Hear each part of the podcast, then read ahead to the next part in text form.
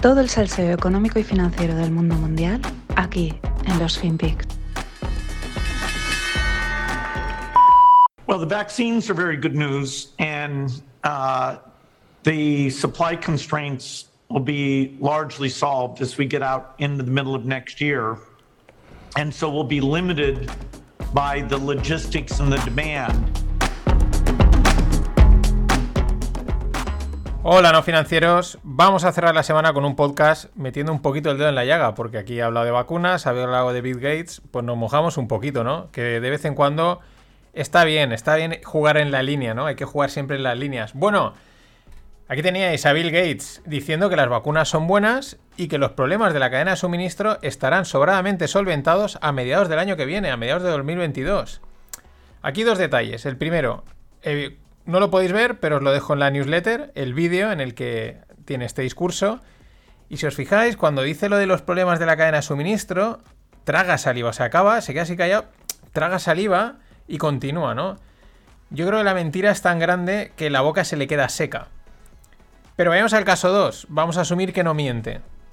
La pregunta es, ¿por qué sabe él y no el resto que los problemas logísticos acabarán el año que viene? O sea, mm, o te estás columpiando o lo sabes, pues ¿por qué lo sabes? Y por qué otra gente, aquí nadie se atreve a vaticinar cuándo esto va a acabar.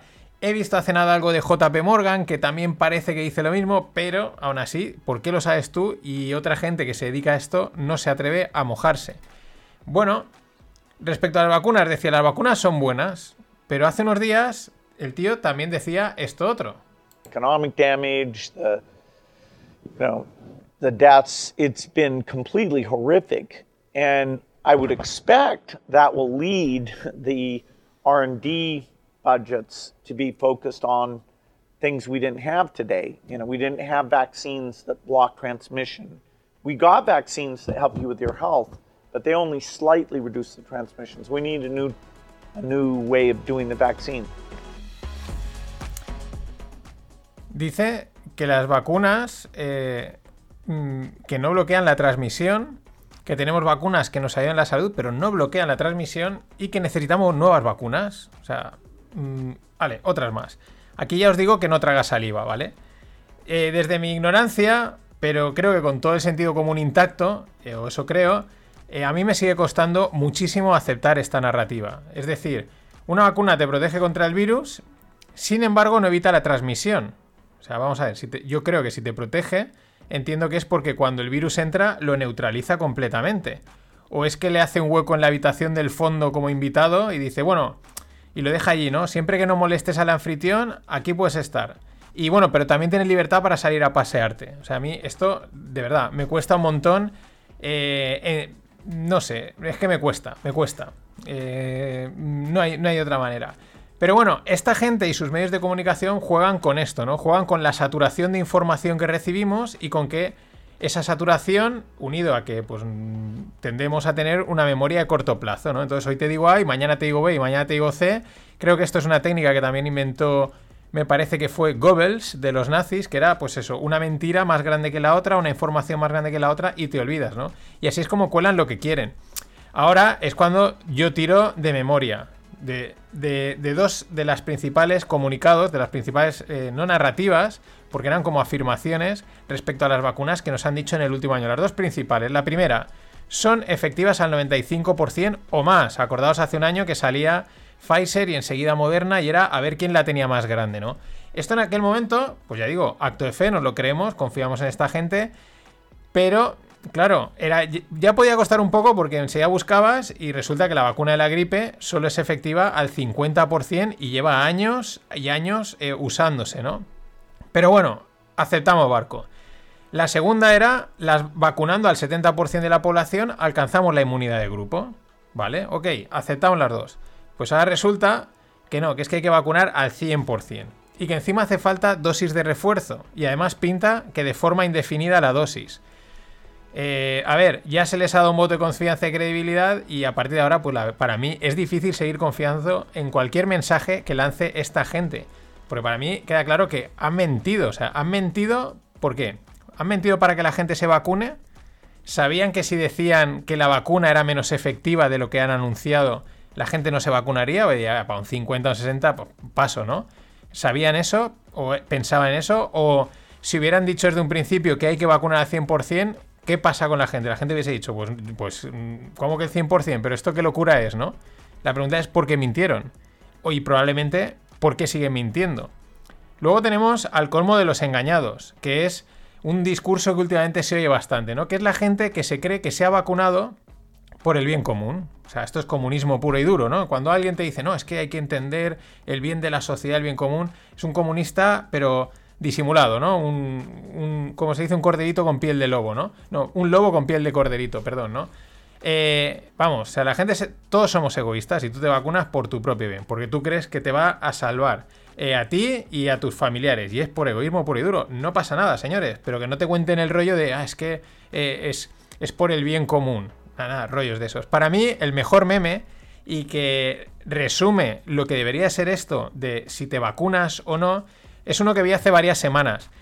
Lo he buscado, no he podido recuperar la imagen, pero es una conversación, digamos, entre los amigos. No si tenéis aquellos que os gusten los memes, la imagen esta del tío que se ve de perfil con barba rubia, ¿no? entonces uno le dice al otro, mira, he decidido que voy a vacunarme porque considero que la ciencia ha avanzado, necesito protegerme, bla, bla, bla, bla, bla. Y el otro le contesta, bien dicho, me parece cojonudo. Dice, yo sin embargo no voy a vacunarme porque no confío en bla, bla, bla, bla, bla. Y el otro le contesta, haces bien, adelante. Y ya está. ¿Quieres? Bien, ¿no? También, pero que no te cuenten rollos. Eh, rollos, porque de verdad, teorías conspiranoicas no faltan y yo soy tan escéptico con ellas como con los discursos oficiales. Al final no te crees a nadie, solo te crees en lo que tu sentido común, que igual está distorsionado, te dice. Ahora, lo que tengo clarísimo, pero claro, clarividente en estos últimos semanas, meses, eh, es que esto es un negocio obsceno como nunca hemos visto. Pero obsceno. O sea, acaba, digamos, la campaña de vacunación y pildorita. Y ahora el rollito otra vez de todos y las dosis. Es un negocio obsceno, haya lo que haya detrás. Ah, y como era de esperar, tras acabar el COP26, es decir, la reunión esta de las Naciones Unidas del cambio climático, están empezando a reactivarse las alarmas de COVID en toda Europa. ¿Por qué? Pues no lo sé pero veremos si se atreven a joder otra Navidad. Lo bueno es que ante las élites del mundo con sus discursos bonitos, vacuos y terroríficos, recordad el no tendrás nada y serás feliz, pues surge, surge gente del apestado pueblo, ¿no? Gente mundana, ¿no? Como somos todos los que estamos aquí, eh, pues eso, eh, el pueblo, ¿no? Gente llana, llena de sentido común y llena de sentido del humor.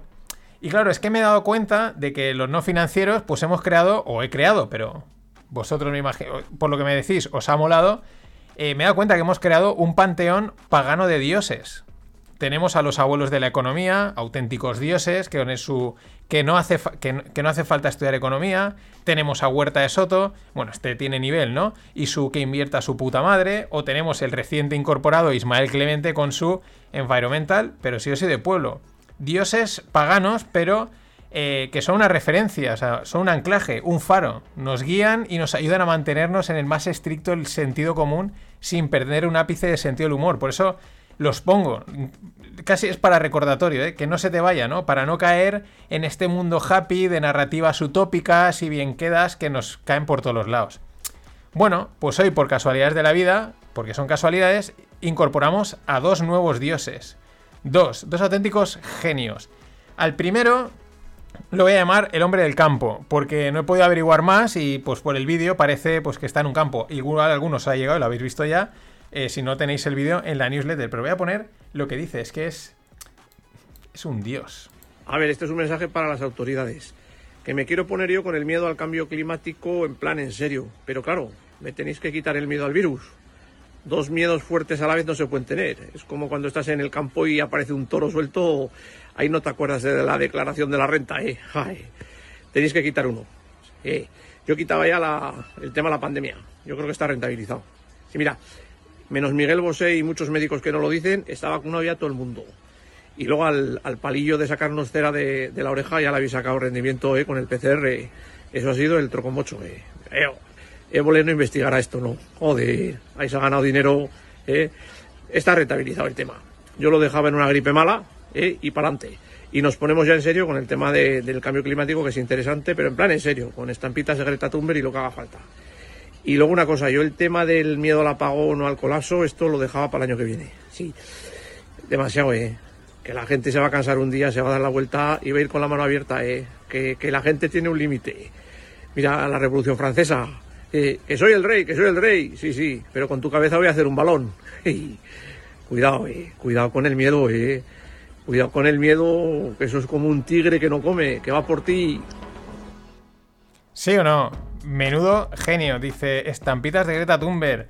Eh, ya el, miedo este del apagón, pasarlo el año que viene. Claro, es que, lo que tú vas a un restaurante y no te dan el primero, el segundo y el postre golpe te dan uno, luego después, para que pues, lo disfrutes, saques los matices, aproveches el momento, cada cosa tiene su tiempo, claro, están, se están saturando, o sea, todo de golpe. ¿eh?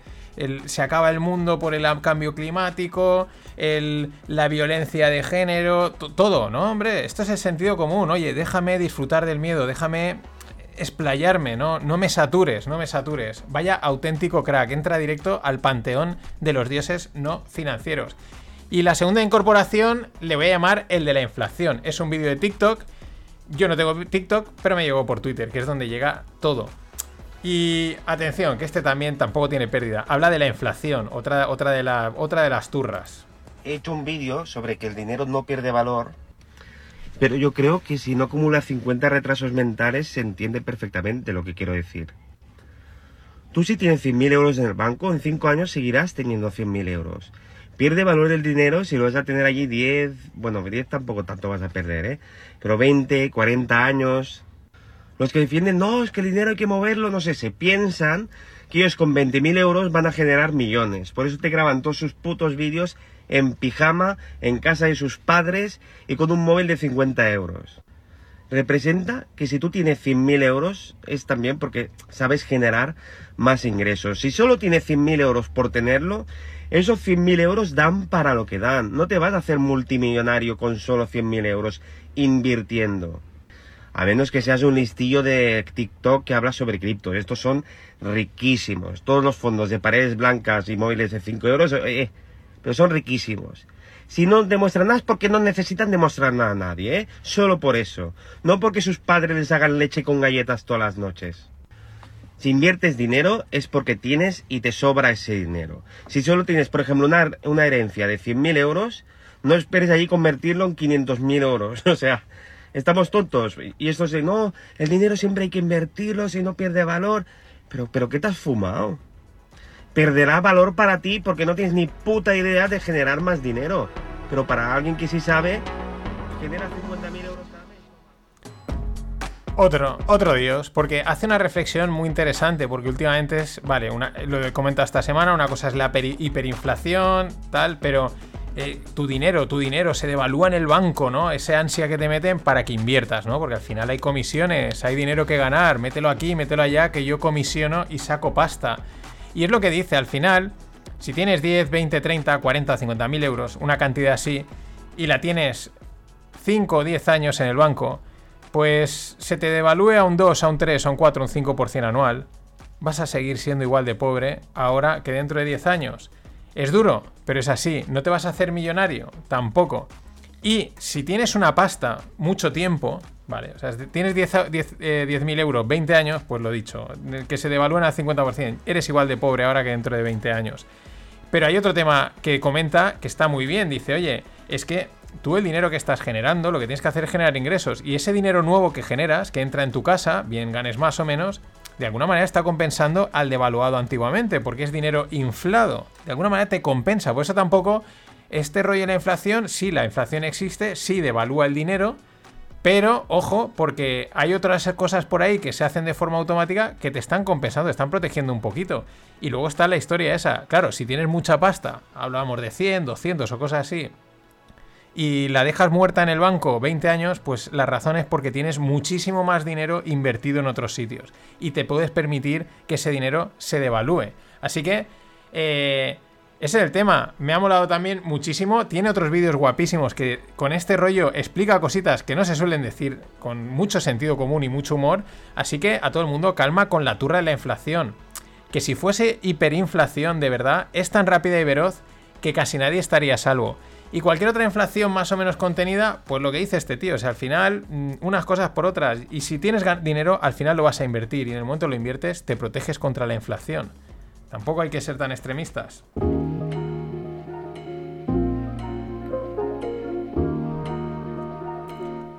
Chavales, las camisetas sudaderas están casi a puntito. Vamos con el mundo tech.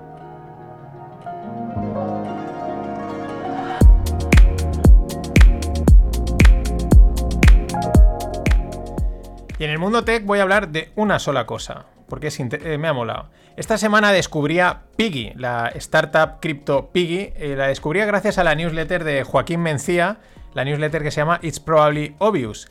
Eh, donde, pues bueno, todas las semanas envía pues startups que el tío va descubriendo por ahí. Se ve que dice, bueno, pues voy a descubrir startups, ¿no? Y bueno, yo también os digo, siguiendo su consejo, no os aconsejo suscribiros a la newsletter porque, como él mismo dice, su madre no lo haría. Y las madres, pues cero discusión a lo que ellas dicen. Pero bueno, Piggy ofrece eh, préstamos colateralizados eh, con Bitcoin. Es decir, puedes pedir dinero, pones Bitcoin y como respaldo garantía, ¿no? Para que te den el préstamo. Eh, vale, ah, qué guay. A mí me viene perfecto para explicar otro caso más de, de que las ramas no te impidan ver el bosque en el mundo cripto. Mucho CryptoBoy Bitcoiner pues estará en las nubes, estará empalmadísimo con este tipo de soluciones. ¡Wow! Pongo Bitcoin y me dan un préstamo. Esto es revolución financiera. ¡Wow! Todas estas cosas. Nada más lejos de la realidad. ¿Mola? Sí, no lo vamos a dudar. Pero una vez más, calma chicos. No he podido encontrar cómo funciona el modelo este de Piggy de emisión de préstamos respaldados con Bitcoin, porque estaba buscando en la web pero no me salía. Sin embargo, me viene perfecto para explicar esto. Colateralizar un préstamo con un activo lleno de volatilidad es un error financiero de manual. Es decir, si el activo volátil, que tiene volatilidad, cae un 50%, tu préstamo se descolateraliza, pierde respaldo. Y lo normal es que tengas que aportar colateral. Que un activo muy volátil varíe mucho de precio no solo es probable, sino que es altamente probable. Luego es altamente probable que el préstamo entre en problemas, se, descompense, ¿no? Ese colateral, esa garantía que has puesto. Lo dicho, ¿qué podría pasar en esa situación? Pues podrían pedirte más colateral, menuda gracia. Eh, podrían exigirte que pagues más interés para compensar el riesgo porque se ha desajustado el préstamo, menuda gracia. O incluso podrían liquidarte el préstamo, gracia de la gracia. Ahora que ya tenemos claro por qué no es buena idea usar activos volátiles como colateral, también tenemos claro por qué no es buena idea usar Bitcoin para este tipo de préstamos. Y ojo, esto es probabilidad pura y dura. Nada de narrativas de es el mejor activo, reserva de valor, joder, bla, bla, bla. No, no. Ni se te ocurra ir a decir, vale, esto, el respaldo ha perdido la mitad del valor, pero que cuando abrí el crédito, pero es que es Bitcoin, es que esto subirá, es el futuro. No. El crédito es probabilidad, estadística y punto. Y ya lo digo, he cogido Bitcoin porque era este caso, pero me vale que sea Bitcoin o cualquier otro activo que sea volátil. Estas son las ramas que digo. Ahora viene el bosque, que es lo que mola. El bosque es que la tecnología blockchain, cripto o DLT, como le quieras llamar, permite considerar todos los escenarios posibles de valoración de ese colateral e introducirlos en un smart contract, en un smart contract que se ejecute de forma automática. Entonces, y por esa misma razón, y por las características de la tecnología, esto va a permitir hacer muchos activos líquidos que hoy es impensable que lo sean. Porque esta tecnología abarata procesos porque los hace más rápidos, seguros y transparentes. Repito, no es que sea Bitcoin Ethereum, no. Es que cualquier activo digital, sea nativo digital o sea un activo físico tokenizado, ¿no? Un activo físico transformado en digital, puede ser valorado en tiempo real gracias al Big Data y a todas estas historias, ¿no? Al Internet of Things. Esto, este, esta valoración la registra el smart contract del préstamo, que a su vez puede ajustar y ejecutar automáticamente si hace falta cobrar más interés, poner más colateral o lo que esté definido, y todo sin intervención humana. Este es, este es el bosque, o sea, esto es lo que es la leche. Eh, eh, y es justo esta gestión automática, rápida, segura y transparente, lo que permite que puedas poner cualquier colateral, tenga la volatilidad que tenga, eh, como, como, o sea, como colateral el sistema lo reajustará. El escenario ha caído, pues reajustamos todo de una manera automática. Vamos a poner un ejemplo fácil. Un coche puesto como colateral que sufre un accidente. Tú has puesto el coche, de lo que sea, y tienes un accidente. Vale. El, el seguro reporta los daños. Los daños van al sistema. El sistema calcula el nuevo valor del coche, es decir, el nuevo valor del colateral. Y automáticamente el sistema dice, oye, ponme más colateral o te cobro más interés o lo que esté definido y además lo ejecuta directamente contra el wallet o la cuenta del endeudado. Este todo el sistema está hecho de una manera, se puede hacer automática. Esto actualmente es igual en las grandes finanzas, pero claro, hay gente gestionando esto, esos son costes. En definitiva, al sistema le da igual que el activo caiga un 50, un 20, un 30, porque como tiene todos los escenarios eh, pues programados, él va ejecutando. Que cae, pues te pido más colateral. Que sube, pues incluso te puedo reducir el colateral. Porque tiene considerada eh, todas las situaciones posibles del préstamo. Esta es la revolución, esto es lo que es el verdadero cambio. ¿Qué pasa? Son datos, al final todo esto que he contado, pues son datos, son sistemas interconectados y es cero privacidad, las cosas como son. Todo se sabe, o mejor dicho, ya se sabe. Y este es un ejemplo de cómo, desde mi punto de vista, lo cripto va a revolucionar las finanzas. Y no marcando un all-time high o pagando unas cervezas con Bitcoin. Recuerda que las ramas no te impidan ver el bosque. Hasta mañana.